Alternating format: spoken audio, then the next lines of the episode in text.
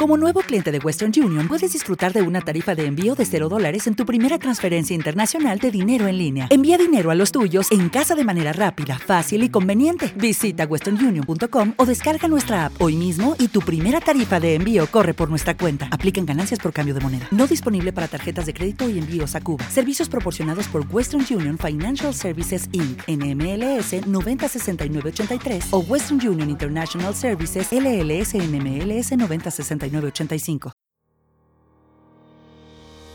Hola, mi nombre es Hernán Navas y les doy la bienvenida a un nuevo capítulo de Informática Biomédica.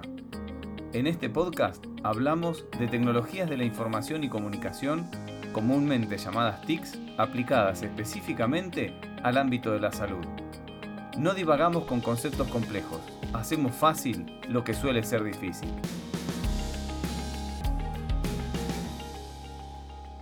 En este podcast vamos a hablar de la gestión del cambio.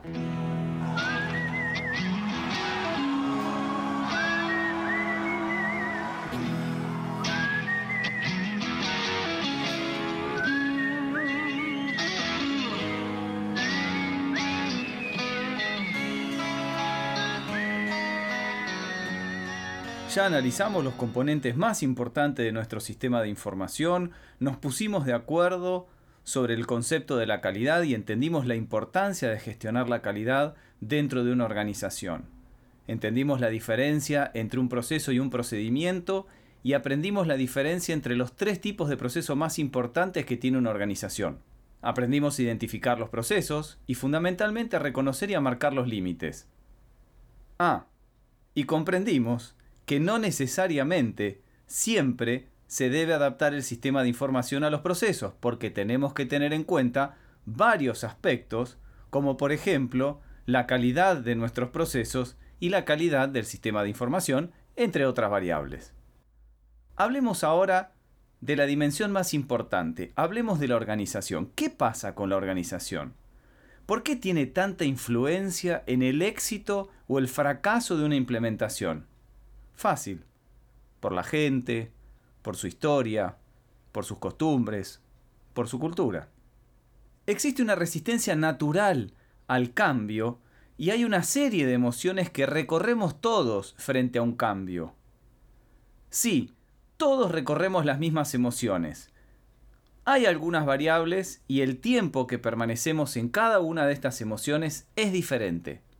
Ahora, ¿qué pasa si dejamos librado al azar este proceso y que cada individuo haga lo que pueda. Estamos perdidos.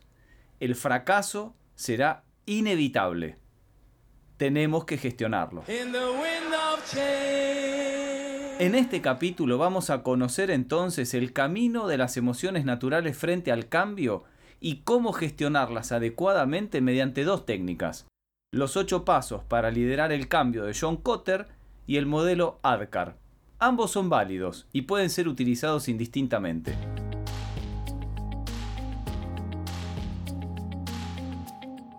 Ay, con las organizaciones de salud. En el episodio 17 ya hablamos sobre las organizaciones de salud, así que vamos a hacer un simple repaso. Dijimos que estas organizaciones tienen una estructura del tipo burocracia profesional, según Mintzberg, es decir, que son muy horizontales y las decisiones no fluyen fácilmente de la cima a la base. No suelen estar orientadas a los procesos. Tienen formas de atención en distintos niveles, con diferentes servicios, prácticamente independientes, como silos de información. El modelo de cuidado es tipo radar, este modelo anticuado que nos permite conocer la existencia del paciente cuando éste se acerca a la institución.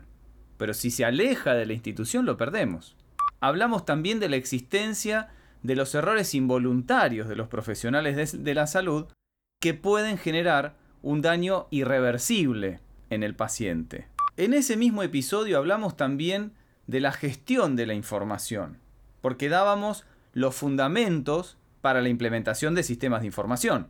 Entonces la gestión de la información merece un punto aparte, porque las organizaciones de salud requieren de la disponibilidad de información fidedigna, oportuna y exacta para poder ejecutar estos servicios sanitarios eficaces y obviamente evitar el error médico. Como vimos en el episodio 23, donde hablábamos de los sistemas de soporte para la toma de decisiones, el médico necesita de la mejor información disponible, tanto del paciente como de la propia literatura científica, para poder tomar decisiones precisas al momento de diseñar un plan diagnóstico terapéutico. Ahora, ¿qué pasa?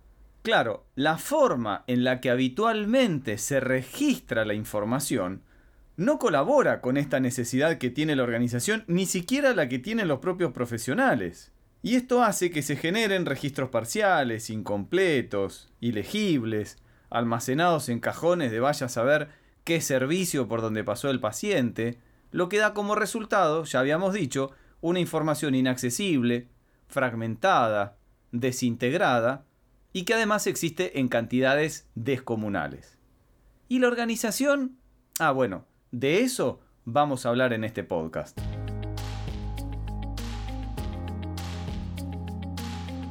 Las organizaciones de salud, como todas las organizaciones, como todas las empresas, como todas las industrias, se manejan en entornos que son cada vez más complejos. Las organizaciones y sus empleados, incluyendo todos los profesionales de la salud, tienen que cambiar constantemente para seguir siendo competitivos. El cambio es una constante para todos. Si nos focalizamos en la ciencia, vamos a poder encontrar, sin buscar demasiado, cómo las investigaciones aportan constantemente nuevas formas de abordaje a las patologías, y que el avance de la tecnología brinda nuevas formas para el diagnóstico y para el tratamiento, cosa que era impensada años atrás. Sin ir más lejos, todos los desarrollos actuales de la vacuna contra el COVID-19 se están dando a una velocidad que no existió nunca en la historia de la humanidad. Entonces, para subsistir, nuestra organización va a tener que cambiar y va a tener que desafiar su creatividad para gestionar adecuadamente dicho proceso. Me gusta esta frase de Bilinkis que van a escuchar ahora, escúchenla y seguimos hablando. Vivimos en un mundo que se mueve más y más rápido y no podemos seguir tomando las decisiones de corto, mediano o largo plazo como si el mundo fuera estático. Cuanto más rápido vamos, más lejos necesitamos ver. En definitiva, si como sucede con muchísimas personas, ustedes creen que cambiar es arriesgado, los invito a probar el riesgo de no cambiar. En este mundo es muchísimo más arriesgado no cambiar que sí hacerlo. En definitiva, el dilema es disromper o ser disrompido. Esto que comenta Santiago Bilinkis de que es más difícil no cambiar que cambiar, realmente es así y es así en cualquier escenario, en el escenario personal o también en el escenario laboral. Porque vivimos en un mundo de constantes cambios, constantes y rápidos.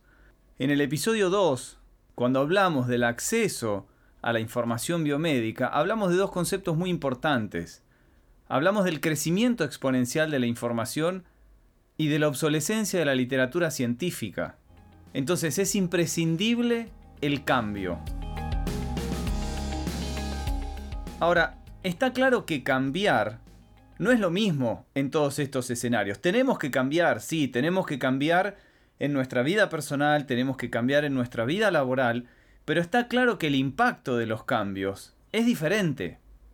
¿Qué pasa cuando adoptamos nuevas tecnologías? Lo fácil y rápido con lo que adoptamos nuevas tecnologías en nuestra vida cotidiana no tiene nada que ver con la forma y la velocidad de adopción de nuevas herramientas para trabajar. Cambiar la forma de comunicarnos por teléfono y cambiar de teléfono de línea a una llamada de WhatsApp nos puede llevar un par de semanas. Comenzar a utilizar una aplicación de home banking nos puede llevar algunos meses. Pero cambiar la forma de registro en papel de una historia clínica a un formato electrónico puede llevar años. Y no solo eso, puede ser un proceso caótico y traumático para la organización. Todos tenemos una enorme resistencia al cambio. No es un defecto, es una característica central de la personalidad humana, producto de la evolución. La evolución, a través de miles y miles y miles de años, se produjo en un mundo que casi no cambiaba. Entonces, aquellos individuos que tenían un fuerte componente inercial en su conducta, que repetían lo que funciona y evitaban lo que falla, que no tropezaban dos veces con la misma piedra, diría el refrán, les iba mejor la vida, dejaban más descendencia, poblaron el mundo y aquí estamos nosotros. Somos los tatara, tatara, tatara, tatara de los que básicamente aprendieron claramente que hay que repetir lo que funciona y evitar lo que falla. Esa es la razón por la cual, enfrentados a la necesidad de cambiar o encontrar justificaciones de por qué nosotros no necesitamos cambiar, rápidamente nos ponemos a trabajar en las excusas. Es mucho más fácil encontrar, construirnos justificaciones de por qué a mí no, que hacernos cargo del dificilísimo desafío de pelear contra nuestra propia resistencia al cambio. Es precisamente la fórmula que te hizo exitoso en el siglo XX la que puede condenarte al fracaso en el siglo XXI si no sos capaz de cambiar a tiempo. Escuchemos un comentario que hace el doctor Daniel Luna, jefe de informática en salud del Hospital Italiano de Buenos Aires, sobre lo que es la resistencia al cambio, fundamentalmente en los médicos. ¿Hubo resistencias al principio? Sí, por supuesto, por supuesto. Eh, a los profesionales médicos eh, somos muy adoptamos mucho las innovaciones y el cambio, pero en los ámbitos que esencialmente tengan que ver con el proceso asistencial. Lo que tiene que ver con el registro, eh, somos de resistir mucho la forma de trabajo. Tenemos poco tiempo, entonces si vos le pones un sistema que va a hacer que vaya más lento, va a resistir. Entonces hay que buscar el equilibrio para que el sistema que uno desarrolla sea tan rápido como la lapicera. Lo que vos podés hacer con la lapicera va a ser mucho más rápido, o grabando en un grabador va a ser mucho más rápido que un sistema, entonces ahí va a haber resistencia. Y después tener en cuenta que aquellas personas que ya están cerca de su edad de retiro, que les cambies la forma de trabajo no, no, no les aporta mucho beneficio. El cambio tiene que ser gestionado y además no va a depender de una única persona. Va a ser necesario que exista todo un equipo capacitado en esto y entrenado en esto. De esta manera, la organización va a poder afrontar eficientemente la realidad para la que se preparó. Este concepto de gestión del cambio, de manejo del cambio, no es algo nuevo. Créanme. Se remonta a mediados del siglo pasado. Hay un primer libro, publicado en 1940, otro del año 62, hay otro modelo del año 79. Ahora, no fue hasta la década del 90 que la gestión del cambio se hizo conocida en el entorno empresarial. Y los procesos organizativos formales realmente estuvieron disponibles a partir del año 2000. Pero el concepto de gestión del cambio es de mediados del siglo pasado. ¿Cuál es la reacción emocional natural que tenemos frente a un cambio?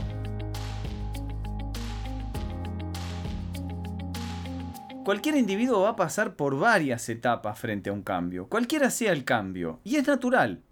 Existen varias corrientes que hablan, por supuesto, de todo este tema del psicológico y de las emociones humanas. Nosotros vamos a hablar de un camino por el que vamos a transcurrir todos todos vamos a transcurrir por ese camino, pero tengan en cuenta que el tiempo de permanencia en cada una de las emociones que vamos a nombrar no es igual para todos.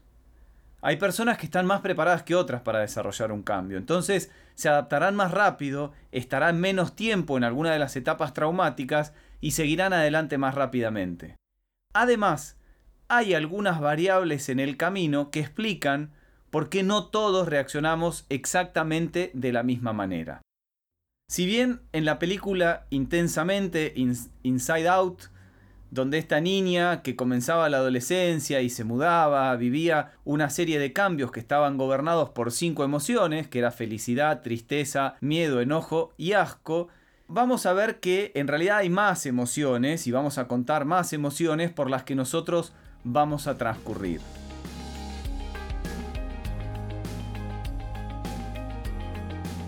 Para hablar de este camino de emociones, vamos a tomar la curva de transición personal de ocho emociones según John Fisher.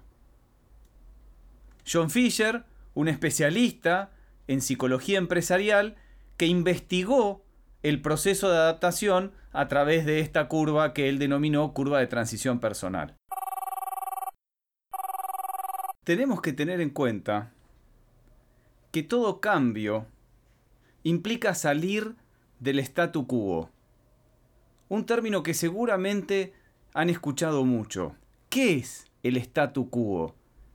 Literalmente es un término obviamente en latín que literalmente significa en el estado en que. Esa es la definición literal. Statu quo significa en el estado en que.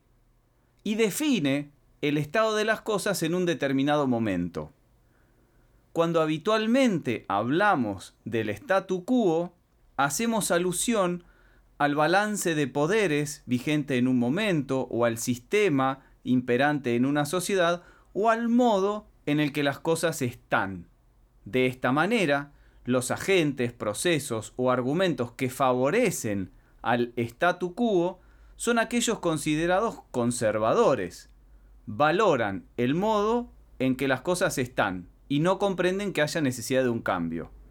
Es decir, que son opuestos a los revolucionarios o vanguardistas, que justamente lo que abogan es sobre un nuevo orden, uno distinto, que de lograrlo pasaría a ser un pro statu quo, va a ser un nuevo statu quo. Entonces el cambio implica siempre la transición de ese estado en el que están las cosas, de ese statu quo, a un nuevo estado en el que van a estar las cosas, hacia un nuevo statu quo. Las ocho emociones, definidas por Fisher en esta curva de transición, comienzan con la ansiedad. Tenemos incertidumbre de lo que implica el futuro y no tenemos información sobre las consecuencias del cambio. De ahí pasamos a otra emoción, pasamos a la felicidad. Sentimos alivio de que algo va a cambiar, por fin las cosas cambian y nos entusiasmamos por la posibilidad de que el cambio genere impacto positivo en nosotros. Hay otros en la organización que van a compartir nuestro punto de vista, no estamos solos. En esta fase va a predominar el optimismo, anticipamos un futuro mejor y nos proyectamos a ese futuro mejor. Pero acá hay un riesgo. ¿Y cuál es? Que el cambio se convierta en una proyección idealista. Es decir, que esperemos más del cambio de lo que verdaderamente nos puede dar. Lo que hace necesario e imprescindible gestionar y redefinir expectativas para alinear a las personas. Para los facilitadores o gestores del cambio, esta fase es clave. Al realizar intervenciones exitosas en esta frase... ¿En esta qué? ¿En esta frase? No, en esta fase. Es posible aplanar el resto de la curva. Al informar e involucrar a las personas en esta fase, las ayudamos a moverse mejor por el proceso de cambio. Pero hay un desvío que puede ocurrir en este punto, que nos, nos lleva a una emoción bastante contraria, que es la negación. No aceptamos el cambio y negamos cualquier impacto que pueda tener sobre nosotros seguimos actuando como si no hubiera cambio. Usamos las prácticas y procesos anteriores ignorando inclusive evidencias o información que sea contraria a nuestro sistema de creencias. Es el síndrome del avestruz. Ponemos la cabeza en un agujero en la tierra y lo que no veo o no reconozco no existe. La tercera emoción, definida por Fisher, es la preocupación, temor o el miedo, digamos, depende de la traducción que encontremos. Ya estamos metidos en el proceso. Pero nos planteamos What if you could have a career where the opportunities are as vast as our nation, where it's not about mission statements, but a shared mission? At U.S. Customs and Border Protection, we go beyond to protect more than borders from ship to shore, air to ground. Cities to local communities, CBP agents and officers are keeping people safe. Join U.S. Customs and Border Protection and go beyond for something far greater than yourself. Learn more at cbp.gov/careers. qué implicancias directas tiene esta transición en nuestra vida y cómo la va a afectar. Vamos a necesitar actuar de una manera diferente y esto va a tener un impacto tanto en nuestra autopercepción como en cómo nos ven los demás a nosotros. Creemos que vamos a poder seguir operando de la misma manera solamente escogiendo una acción nueva que sea un poco más apropiada. Esta es una de las emociones claves que causan resistencia al cambio. Y a la preocupación, temor o miedo le sigue la amenaza. Como la transición implica que tenemos que cambiar conductas, comportamientos y formas de pensar, empezamos a negar de alguna manera el beneficio. Al ver que este cambio va a tener un impacto fundamental sobre quiénes somos y cómo nos vemos, nos causa un shock. Y esto dispara todo tipo de reacciones. La más frecuente es sentir mucha inseguridad interna y la imposibilidad de ver un futuro más claro. Estamos inseguros de cómo actuar en un entorno potencialmente nuevo, donde las reglas viejas ya no aplican, pero todavía no existen reglas nuevas. Esta es la segunda emoción clave en la generación de resistencia al cambio. La quinta emoción es la culpa. No somos quienes pensábamos que éramos. Una vez que comenzamos a explorar nuestra propia percepción, cómo actuamos o reaccionamos en el pasado y buscamos interpretaciones alternativas, comenzamos a redefinir nuestro sentido de nosotros mismos. El reconocimiento de lo inapropiado de nuestras acciones anteriores y las implicancias para nosotros como personas puede causarnos culpa al darnos cuenta del impacto en nuestro comportamiento. También podría surgir vergüenza, que es la conciencia de un cambio negativo en la opinión de otra persona sobre nosotros, de lo que nosotros creemos que debería ser. Y hay dos desvíos en este momento en la curva. El primero es la desilusión. No logramos compatibilizar nuestros propios valores, creencias y metas con aquellos del cambio. Nos volvemos desmotivados, desenfocados, cada vez más insatisfechos y gradualmente retiramos nuestro trabajo, ya sea mentalmente, porque solamente seguimos los movimientos y hacemos lo mínimo, o físicamente, renunciando a la organización. Ya empezamos un camino hacia abajo. También el otro desvío que se puede dar es la hostilidad donde criticamos activamente el proceso y boicoteamos activamente el cambio, criticamos, nos quejamos y constantemente ponemos palos en la rueda para que fracase. Y llegando al valle de la curva, donde no podemos caer más bajo, llega la sexta emoción, que es la depresión. Tomamos conciencia de que nuestras acciones, comportamientos y creencias pasadas son incompatibles con la construcción central de nuestra identidad. Tenemos una falta general de motivación y estamos confundidos. No estamos seguros de lo que nos depara el futuro y cómo podemos encajar en ese mundo futuro. Nuestras representaciones son inapropiadas y el debilitamiento resultante de nuestro sentido central de nosotros mismos nos va a dejar a la deriva, sin sentido de identidad y sin una visión clara de cómo operar. La séptima emoción es la aceptación gradual. Es cuando comenzamos a salir del valle porque empezamos a encontrarle sentido al cambio y dónde nos vamos a ubicar en él. Algunos pensamientos y acciones se validan y sentimos que estamos en buen camino. Comenzamos a gestionar nuestro control sobre el cambio, a encontrarle sentido al qué y al para qué. Y visualizamos los primeros éxitos en nuestras interacciones. Es cuando vemos la luz al final del túnel y nuestra autoestima comienza a levantar. Y la última emoción definida por Fisher, es un tanto compleja la traducción, pero es moviéndonos hacia adelante. Acá es cuando ejercemos más control, hacemos que sucedan más cosas en un sentido positivo y estamos recuperando nuestro sentido de identidad. Sabemos quiénes somos nuevamente y estamos empezando a sentirnos cómodos de que estamos actuando de acuerdo a nuestras convicciones creencias y que estamos tomando las decisiones correctas. En esta fase estamos nuevamente experimentando dentro de nuestro entorno de manera más activa y efectiva. Es cuando empezamos a llegar al nuevo statu quo. El modelo de la curva de transición personal va a puntualizar que no hay límites claros entre una etapa y otra, y que cada persona va a recorrer la curva a distintas velocidades, más rápido o más lento, dependiendo de su grado de madurez, de sus experiencias pasadas, de su carácter, de su grado de control de las emociones, etc. Lo más importante es que pasamos por todas estas etapas. Recuerden que hay desvíos, pero por las emociones centrales pasamos por todas esas etapas. ¿Y qué hacemos frente a todas esas emociones naturales frente al cambio? Bueno, buscamos de gestionarlo.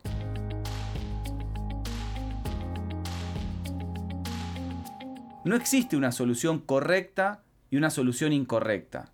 Lo que vamos a encontrar es que va a haber soluciones o metodologías que se van a adaptar mejor a la organización o al proyecto en particular con respecto a otras. Durante la gestión de cualquier proyecto van a surgir situaciones inesperadas que van a tener que ser identificadas, evaluadas, comunicadas, etc.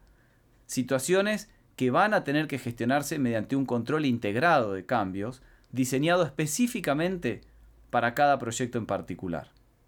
Pero vamos a hablar de dos metodologías concretas. La primera son los ocho pasos para liderar el cambio de John Cotter y la segunda es el modelo ADCAR.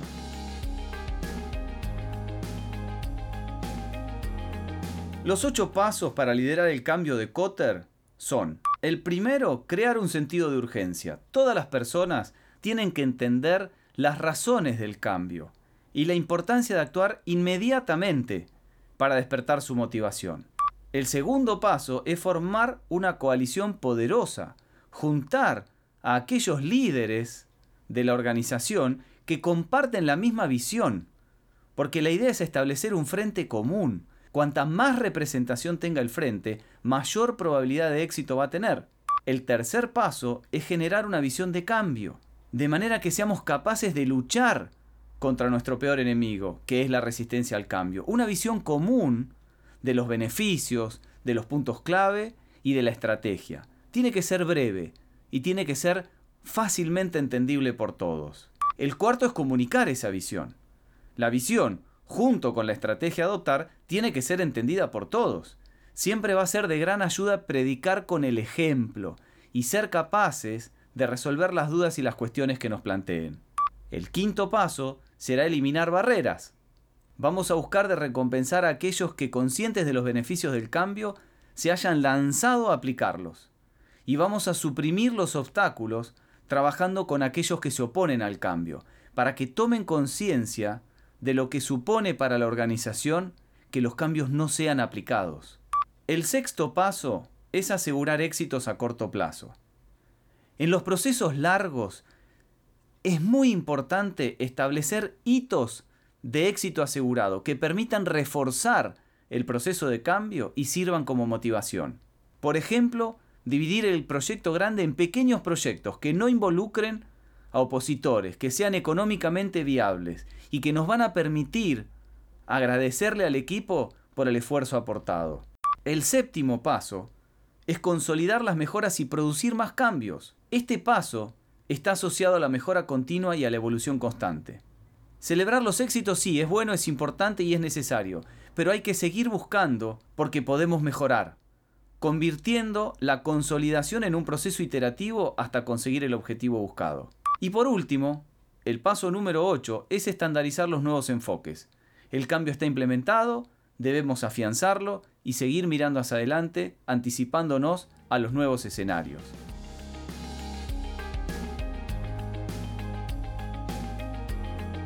La otra metodología es el modelo ADCAR, es un acrónimo que representa los cinco hitos o resultados que un individuo tiene que lograr para que un cambio se realice con éxito. Conciencia, deseo, conocimiento, habilidad y refuerzo.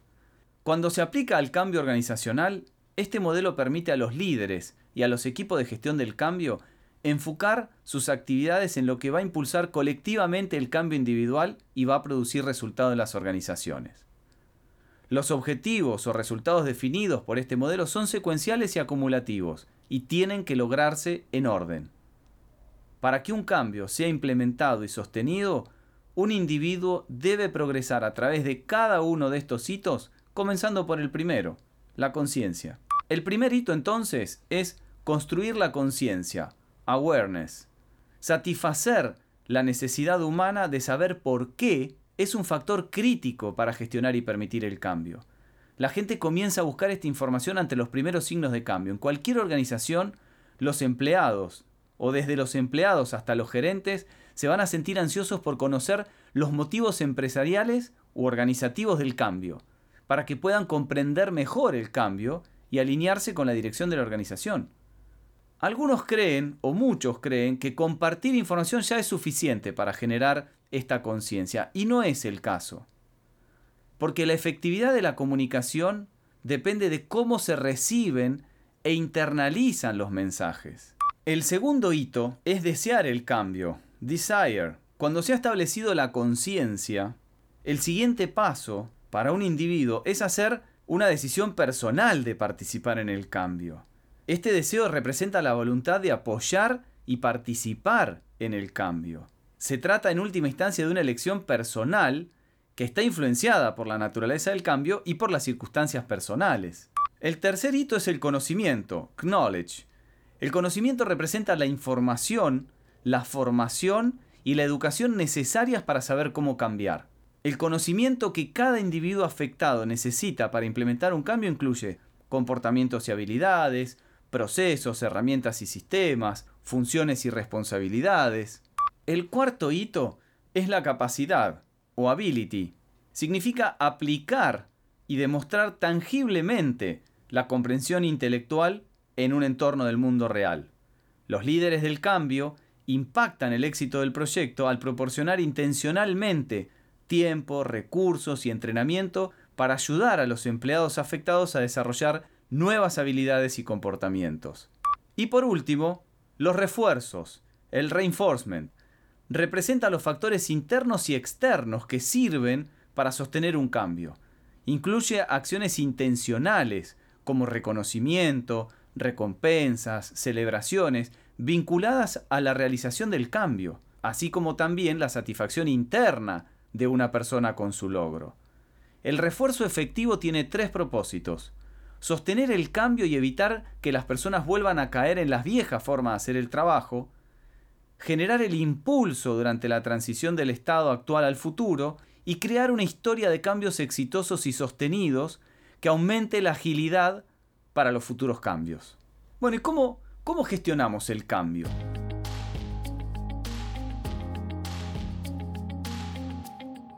Todos los métodos concluyen que el cambio es difícil y engorroso.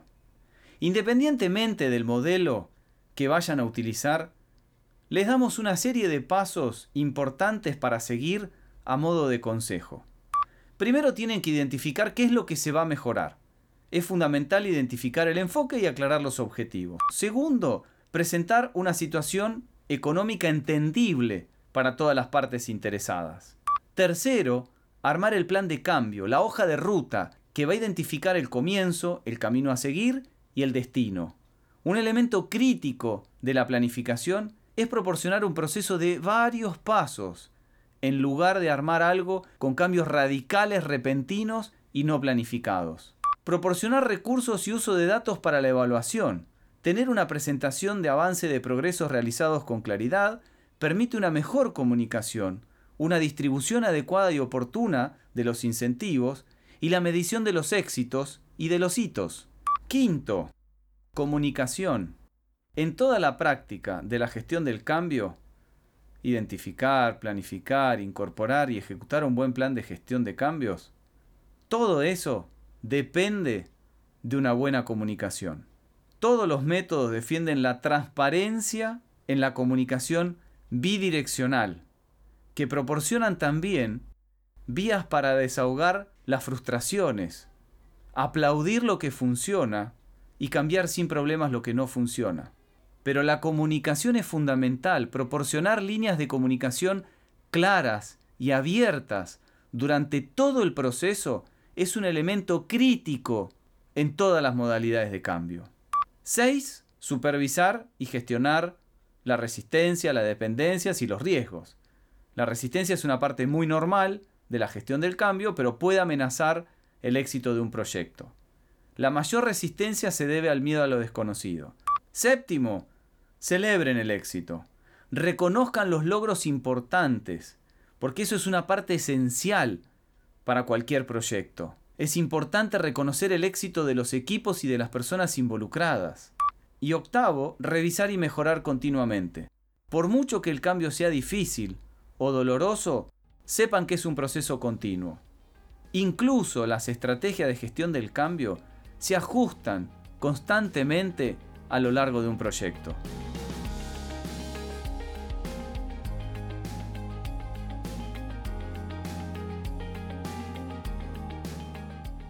En este podcast hablamos de la gestión del cambio. Dijimos que las organizaciones se manejan en entornos cada vez más complejos y que para subsistir tienen que cambiar. Hablamos de la reacción natural frente al cambio, que cualquier individuo va a pasar por varias etapas frente a un cambio, sea cual sea el cambio. Pero aclaramos que el tiempo de permanencia en cada una no es igual y hay algunas variantes.